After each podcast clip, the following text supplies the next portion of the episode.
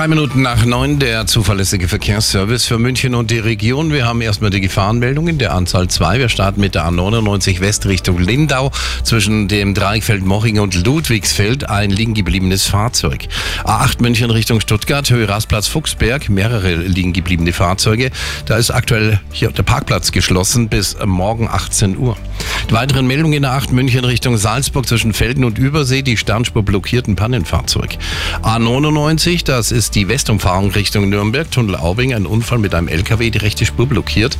Dann haben wir die B15 Landshut Richtung Rosenheim, zwischen Landshut und Schwimmschulstraße ein Unfall, die Rettungsfahrzeuge sind hier im Einsatz.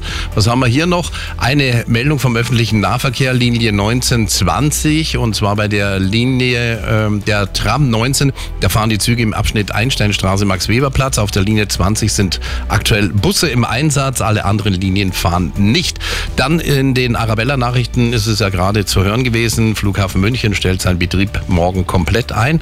Von in der Früh um 6 Betriebsbeginn bis circa 12 Uhr mittags wegen dem Eisregen. Jetzt sind noch zwei Meldungen reingekommen und zwar äh, zwei Gefahrenmeldungen. A95 Garmisch-Partenkirchen Richtung München zwischen Wolfratshausen und Schäftland. Rechte Spur blockiert. Achtung, hier steht ein Pannenfahrzeug. Und die A9 München Richtung Nürnberg. Zwischen Allershausen und Pfaffenhofen nochmal ein Unfall, die Standspur hier blockiert.